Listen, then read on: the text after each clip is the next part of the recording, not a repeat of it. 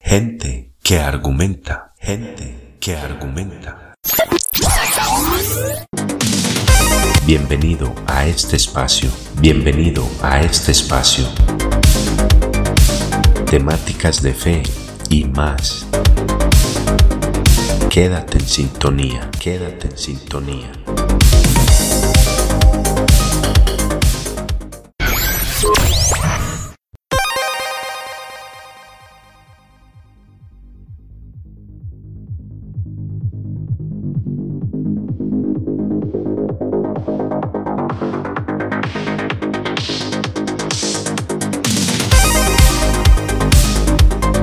Saludo, Dios los bendiga. Bienvenidos a otro episodio de Gente que Argumenta. Ya son alrededor de 9500 reproducciones de este podcast llamado El Pisein para la gloria de Dios. Gracias a todos los que han escuchado y han compartido alguno de estos episodios. Lejos de todo eso, la gloria sea siempre a Dios. Así que gracias a quienes escuchan o escucharán. En esta ocasión venimos una vez más con un episodio de este espacio llamado Gente que argumenta con una entrevista a un personaje muy interesante muy preparado en diversos temas académicos y teológicos. Reside actualmente en México y atravesó un episodio muy difícil en su vida, el cual fue la desconversión. Podríamos decir que apostató de la fe, pero afortunadamente con la intervención de Dios retornó a sus caminos de una manera sobrenatural, como lo contará aquí, al igual que lo narra en su libro Huyendo de Dios, el cual se encuentra en Amazon. Atravesó lo que se conoce como la noche oscura, al alejarse de Dios. Tiene también una serie de podcasts en Spotify y en otras plataformas llamado Eso no dijo Kant. Así lo pueden encontrar. Su nombre es Edgar Pacheco. Pero bueno, luego de esta introducción empecemos con esta interesante entrevista esperando aprender ciertas cuestiones de la fe.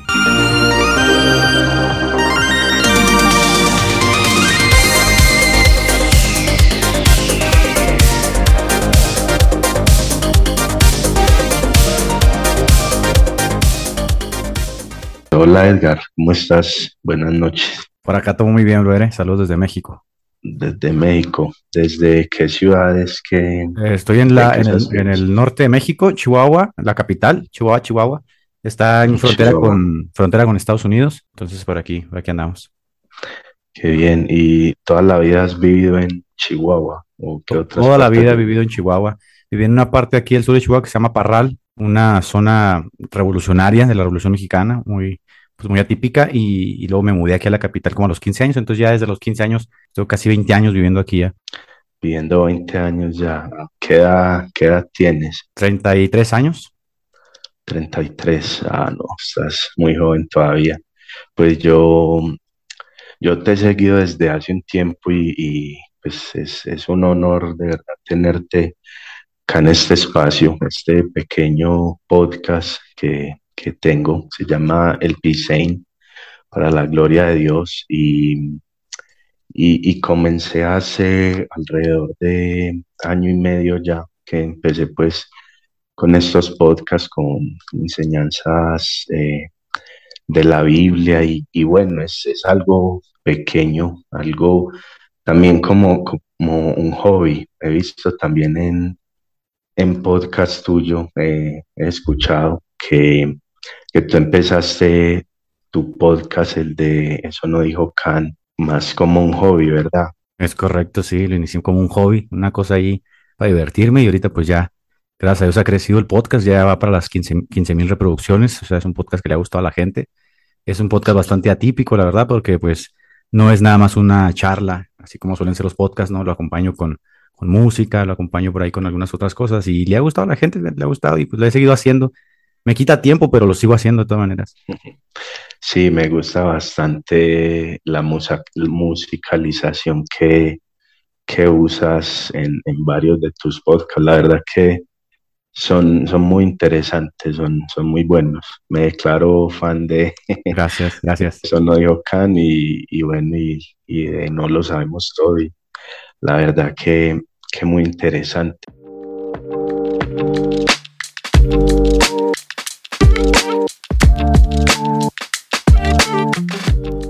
Es curioso porque eh, una breve historia así, pues cuando empecé como, como a seguirte en, en redes, no recuerdo en el momento el nombre de, de, la página en Facebook, fue como un grupo al que, al que me uní en un momento dado y, y vi como alguien que posteó algo tuyo y comencé, pues vos sabes que uno en, en, en las redes, en Facebook, eh, cuando empieza a ver algo, entonces un perfil lleva al otro, una cosa y lo que le va a uno pues como interesando. Y en ese momento, eh, no sé, por cuestiones del, del destino, eh, vi, vi esa publicación tuya y estaba en el momento de, de tu desconversión, o sea, estabas en ese momento eh, fuerte, pues por el que estabas pasando, que, que ya has indagado tanto en, en otros podcasts y entrevistas, pues que has dado también. Y, y empecé como a, a, ver, a mirar. Y, y, y cuando vos hablas en, en, los podcasts, eh, todo el tema de la de desconversión, que incluso lo has tratado mucho en, en estos últimos podcasts que has hecho, uno, uno obviamente sí se, se identifica con, con, ciertas cosas, no, no con todo, quizás obviamente pues porque todos no, no somos iguales.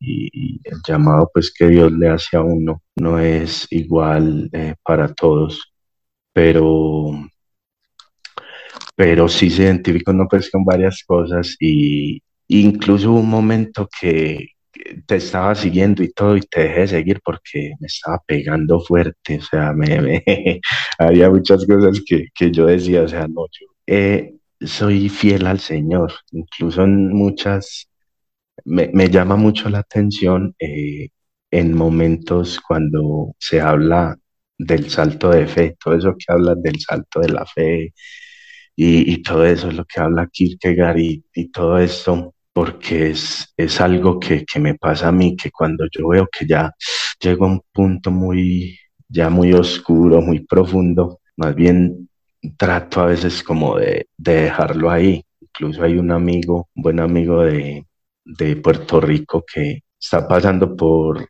ese tipo de situaciones muy similar y, la verdad el contenido que él montaba YouTube y todo eh, opté por, por no no ver mucho el último que, que monta y todo, pero es, es, más como un proceso, pero también ha sido interesante por, porque todo, todo pues lo que, que ha pasado y eso es, es la verdad una historia interesante, bonita, tu retorno a la, a la fe y eso. Entonces, sí, no, para resumir, eh, te dejé de seguir y, y, y sentía era como por momentos como yo porque en este momento me tuve que, que topar con, con, este tipo de persona que, que, que suscita en mí, que, que haga, me haga a mí pensar en cosas que quizás en un momento no me había como, como planteado. Pero bueno, sin embargo siguió y todo, ya cuando retornaste a la fe y ya pues todo lo que he visto y, y eso y,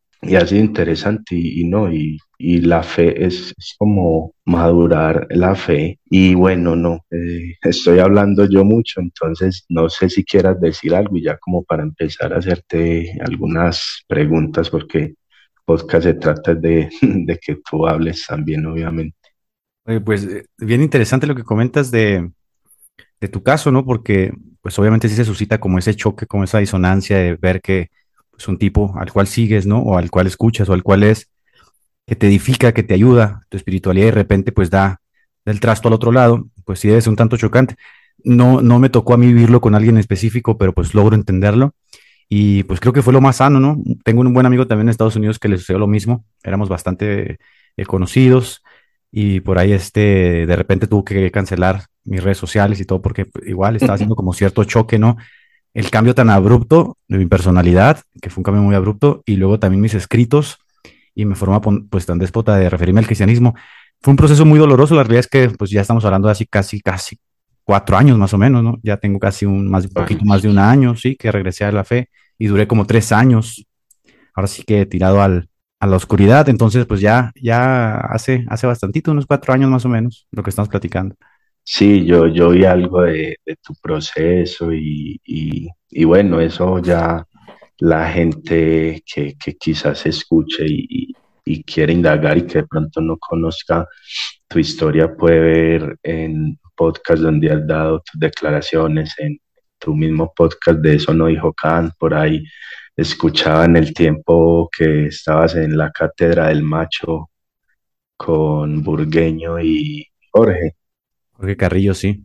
Jorge Carrillo también por ahí una vez hablaste de eso y, la verdad pues que, que es muy interesante.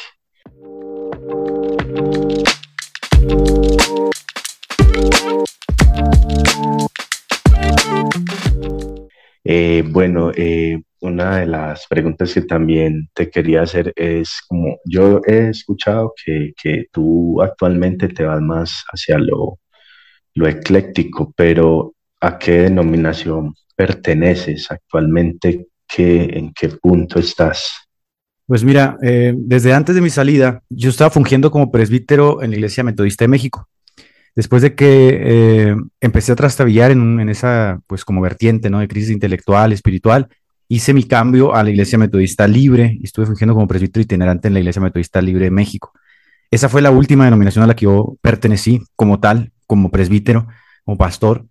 Y cuando retorné a la fe, no retorné como miembro activo de ninguna denominación, es decir, empecé como a buscar las asambleas de Dios, los metodistas, etcétera.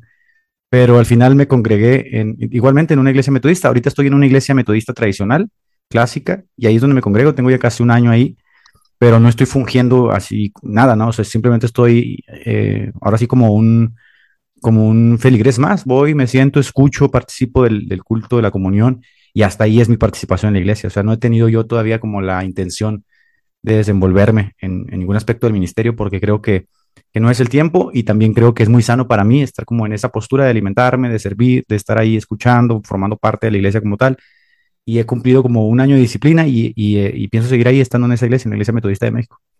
Mm, qué bien. Eh, yo hace poco vi en YouTube que montaste una enseñanza, o sea, las enseñanzas que tú has montado son, son anteriores, o sea, no son actuales. Eh, subí a mi perfil de YouTube una predicación de la iglesia metodista en Monterrey, en México, que fue mi penúltima iglesia, mi pastorado en la iglesia de la Trinidad se llama. Y después de eso yo, o sea, ya no tengo, o sea, no, ya no, es, ya no estoy fungiendo pues ni como pastor ni como nada. Entonces esas, esas predicaciones tienen que tener como unos siete, ocho años más o menos. Una pregunta también es, ¿en, en qué momento de tu vida sentiste el llamado al pastorado? ¿O ¿A qué edad fue más o menos? Mira, mi, mi, yo crecí en un contexto católico, mi formación o mis primeras impresiones religiosas pues provienen del contexto de, mi familia católica, mi abuela me crió como católico y por ahí de los 12 o 13 años fui instruido por un sacerdote jesuita aquí en la capital que me enseñó lo básico de la religión católica para poder estar como eh, adentrándome pues porque me veía como potencial según él y se me ofreció también como a los 15 años la oportunidad de entrar al seminario católico pero lo rechacé, tenía otros planes. Entonces, a los 15 años eh, eh, pertenecía a la, asamblea carismática de los católicos y estuve sirviendo en la alabanza, a veces predicando el querigma, enseñando. Y ahí tuve una experiencia, yo, mi primera experiencia espiritual fuerte. Tuve una experiencia espiritual que me cambió totalmente el rumbo, me orientó de una forma diferente y decidí dejar el catolicismo. Y me embarqué en el pentecostalismo y, y empecé a militar con las asambleas de Dios. Por ahí de los 18 años a los 19 años, sentí el llamado, sentí que primero vi que tenía cierta gracia para la predicación, para la enseñanza, fui confirmado por los, por los ancianos de la iglesia, por los pastores, de que así era, y se me ofreció la oportunidad con beca de ir a estudiar un seminario, un internado, y lo acepté, y en el internado se confirmó totalmente espiritualmente mi llamado, es decir, acepté el llamado y no regresé jamás a casa hasta la fecha. Eh, me dediqué al pastorado, pues hasta, hasta, hasta la caída que tuve, ¿no? Fue, fue como algo que se dio sucesivamente entre la iglesia, yo y el Espíritu Santo. Entonces no fue algo muy complejo, simplemente noté como cierta vocación, acepté la vocación, me preparé en la vocación y lo demás se fue dando. Y pues he escuchado que has dicho que no, no te ves como pastoreando nuevamente, aún, aún te, te plantas en, en esa decisión o, por momentos has, has como analizado la, la posibilidad? Mira, yo he platicado en algunas ocasiones con mi familia, también con algunos líderes espirituales, con algunos pastores. El contexto del pastorado en Latinoamérica, sobre todo en los jóvenes, es muy difícil porque nosotros estamos inmersos en lo que se denomina una gerontocracia. Es decir, el joven eh, es vislumbrado como eh, inferior de facto espiritualmente, aunque tenga capacidades, aunque tenga vocación, aunque tenga ciertas aptitudes. Es muy parecido a la política para abrirte campo en el ministerio.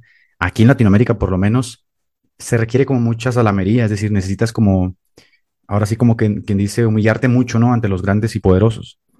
Entonces, eso conlleva como mucho golpeteo en el alma y mucho sufrimiento y para los jóvenes, pues a veces muchos terminan corrompiéndose y es algo que yo nunca permití, nunca lo, lo acepté.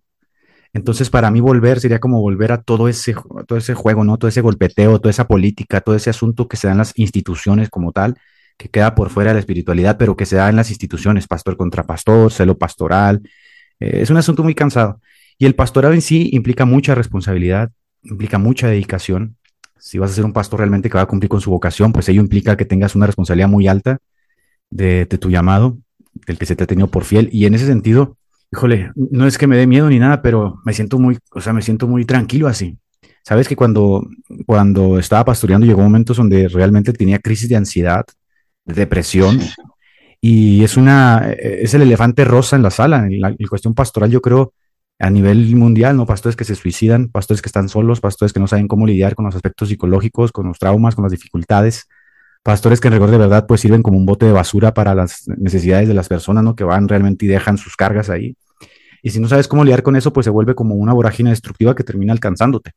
Entonces, recuerdo todo eso, digo, y es muy bello servir al Señor, pero, pero hoy creo con, con cierta capacidad mental y madurez que he adquirido que me gustaría esperar un poco más, me gustaría esperar un poco más, me gustaría como saber cómo tratar ciertos aspectos de mi personalidad, de mi vida, para que no me vuelva a suceder lo que me sucedió, ¿no? Que me llevó a ese punto de inflexión intelectual e espiritual, me terminó sacando de la fe. Entonces, no quisiera como volver a cometer el mismo error, entonces estoy como esperando eh, que sea el tiempo adecuado si Dios lo quiere. Y si no, pues yo estoy muy feliz, ¿ves? Eh, al final de cuentas sirvo desde las, desde las eh, capacidades que tengo a través de las redes sociales, sirvo a través de los medios que tengo a la gente cerca en las iglesias donde luego me invitan a predicar y estoy muy contento. Pero si Dios así lo dispone y Dios así lo quiere, yo con mucho gusto volvería a servir el pastorado, pero no se ha dado, ¿ves? No se ha dado y no es algo como que estoy promoviendo, ni empujando, ni, ni lo estoy solicitando, ni nada. Que pudiera hacerlo, pudiera solicitarlo, tengo mis credenciales, tengo mis estudios, y sin ningún problema lo podía lograr, pero no, no, no lo estoy solicitando.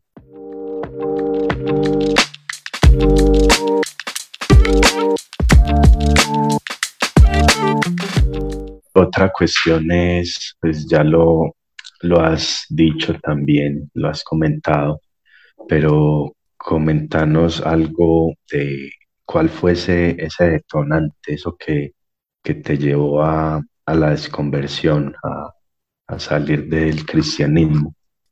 Mira, yo creo que fueron, yo los abordo en mi libro, eh, Huyendo de Dios, yo creo que fueron tres factores determinantes.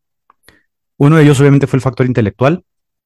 Eh, cuando creces en un núcleo muy selecto de ideas fundamentalistas y fraguas toda tu personalidad en torno a esas ideas y luego te topas con nuevas ideas, obviamente estos van a crear una disonancia.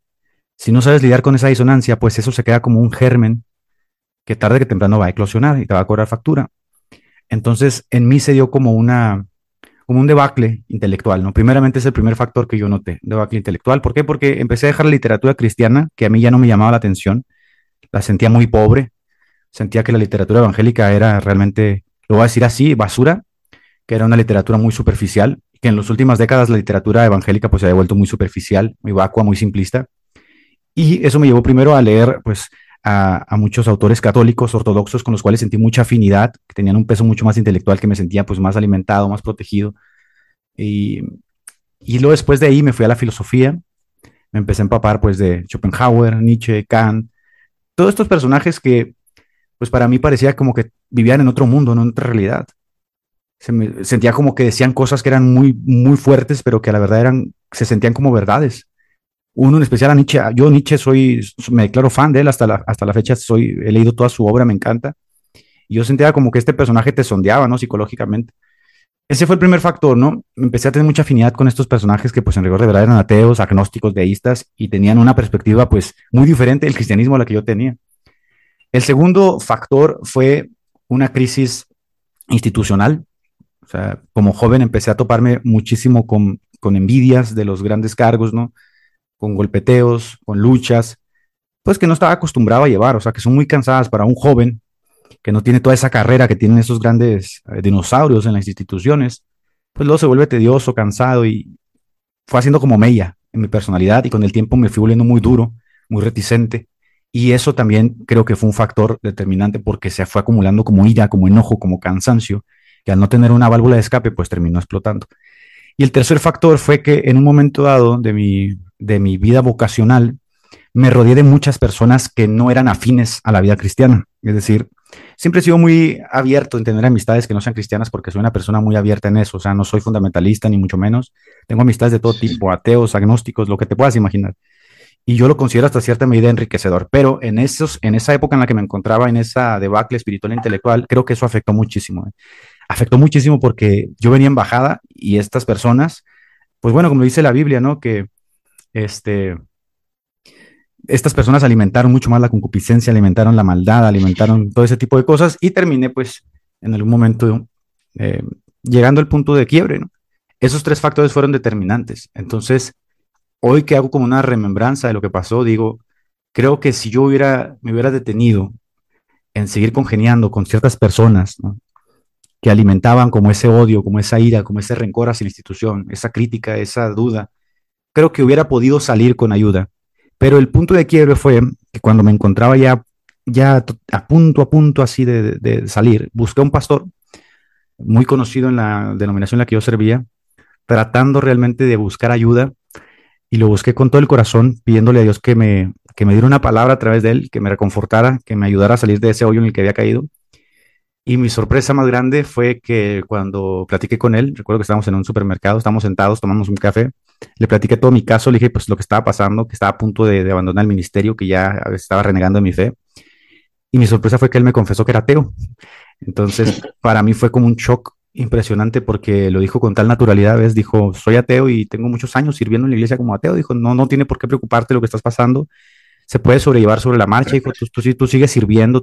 A mí se me hizo se me hizo un disparate, pues, y se me hizo poco coherente, pues, con lo que implicaba, ¿no? Por respeto a los cristianos, a los creyentes, el pararte cada domingo y, hablarles algo de lo que no crees, a mí se me hizo un disparate, entonces dije, no, yo no quiero ser como él y, no quiero seguir en, este, en esta vorágine, entonces creo que es tiempo ponerle fin.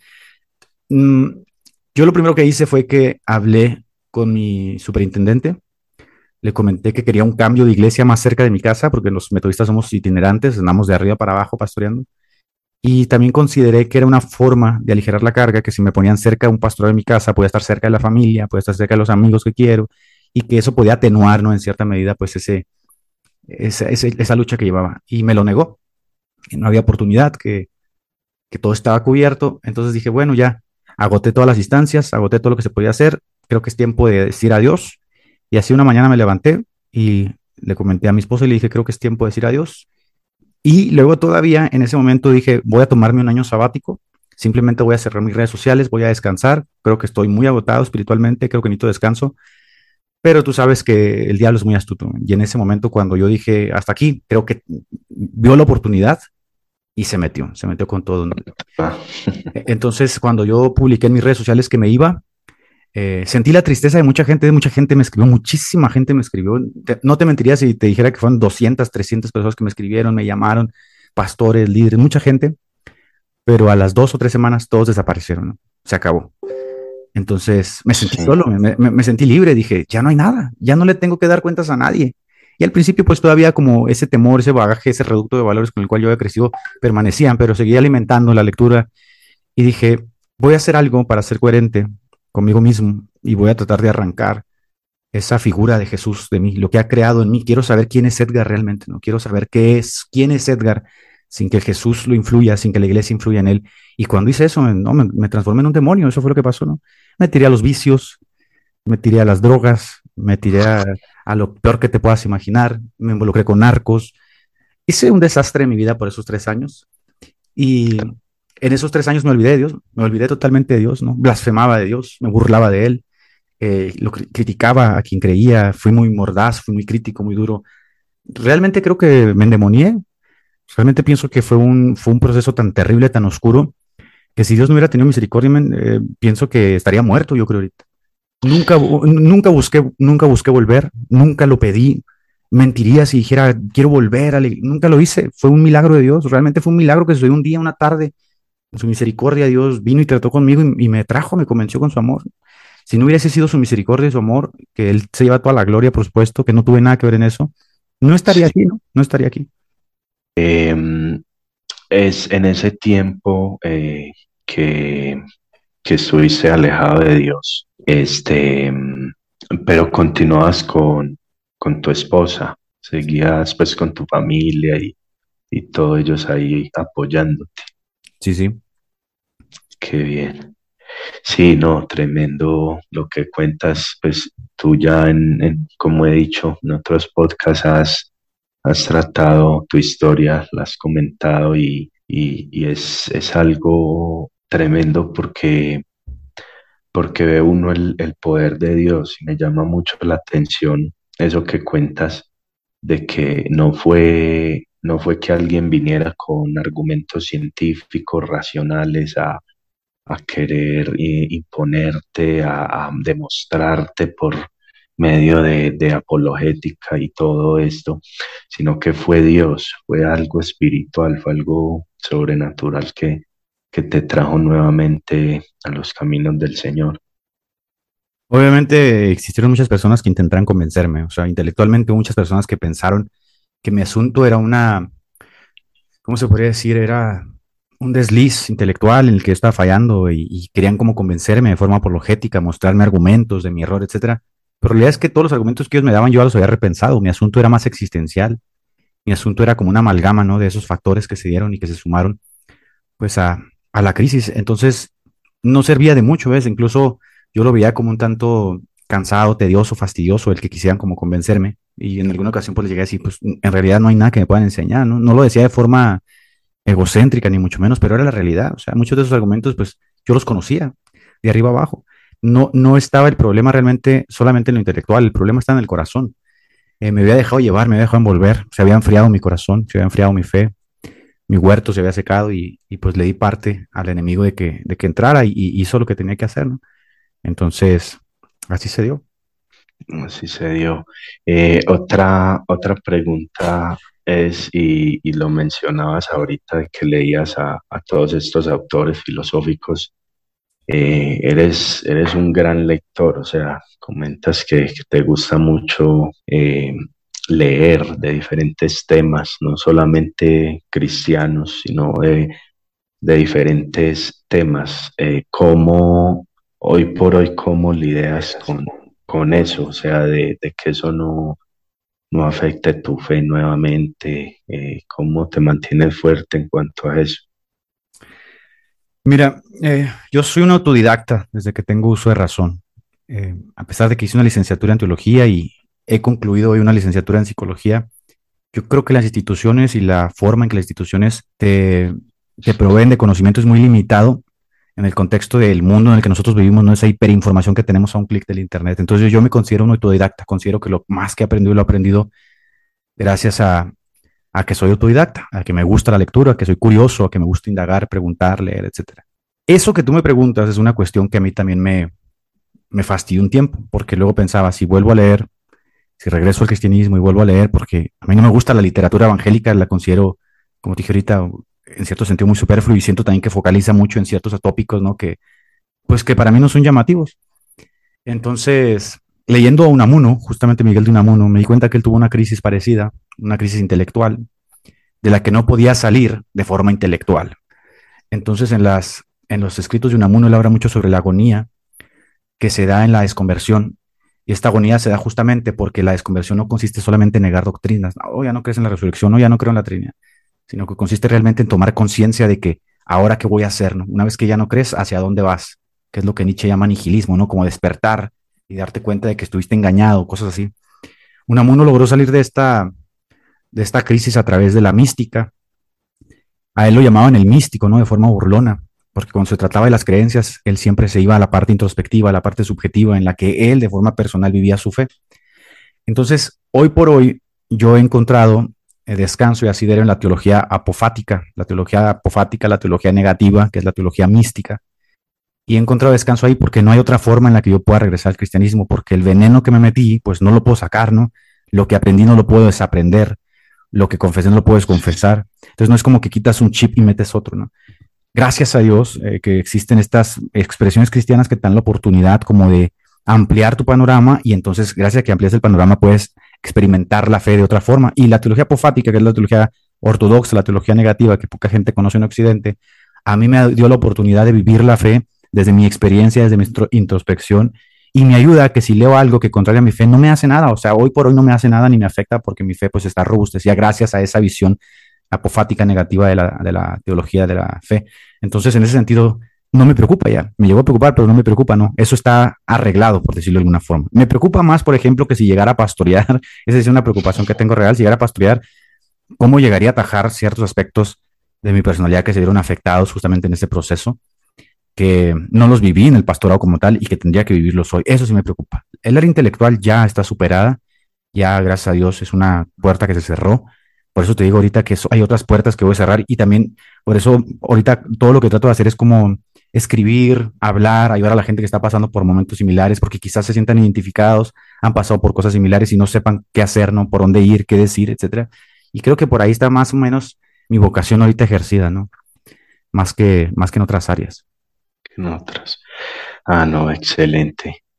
Qué bien. Y, actualmente, espiritualmente, ¿cómo, te encuentras? De momento, ese Edgar, eh, ¿cómo diríamos? Evil Edgar, trata como de, de, otra vez salir y eso, o sea, me imagino que es por medio de la oración también, estando ahí, eh, obviamente es como lo principal, pero eh, actualmente, o sea, te sientes más pleno espiritualmente?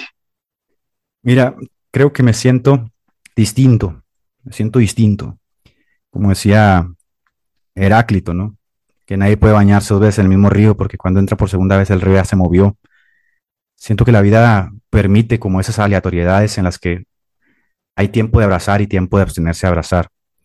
Nosotros vamos fundando nuestro campo fenomenológico, hablando psicológicamente, nuestra psique, nuestra personalidad, en torno a las vivencias que vamos teniendo. Somos el resultado del cúmulo de vivencias que, experimentamos. Entonces no puedes arrancar vivencias y decir, estas no las quiero. El Edgar que habla contigo es el cúmulo de todas las vivencias, desde que es pastor hasta que se vuelve Edgar malo, ¿no? Todas esas vivencias conforman a Edgar. Y como todas esas vivencias conforman a Edgar, pues todo eso le permite como tener cierta sabiduría, ¿no? O tener cierto paradigma más amplio, decir, esto sí, esto no, esto sí, esto no. En cuanto a mi espiritualidad, pues mi espiritualidad como pastor ya no se puede comparar a mi espiritualidad como hoy porque no soy el mismo de antes. Pero si pudiéramos hablar de la espiritualidad, eh, sí tengo una vida espiritual, obviamente. Una vida espiritual que, vivo en la iglesia, en el culto público, que vivo personalmente en mi, en mi alcoba, mi, cuando cerrando mi puerta, ¿no? En mis devocionales, en mi lectura, en mis cantos, en mis alabanzas.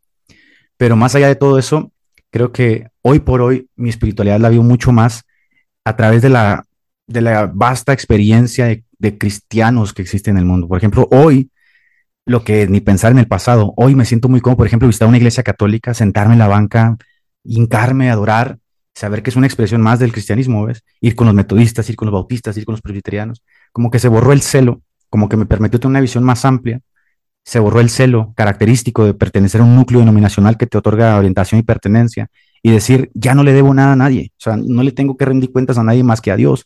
Y en ese sentido me siento muy pleno de decir, vivo mi espiritualidad a tope, ¿no? A tope.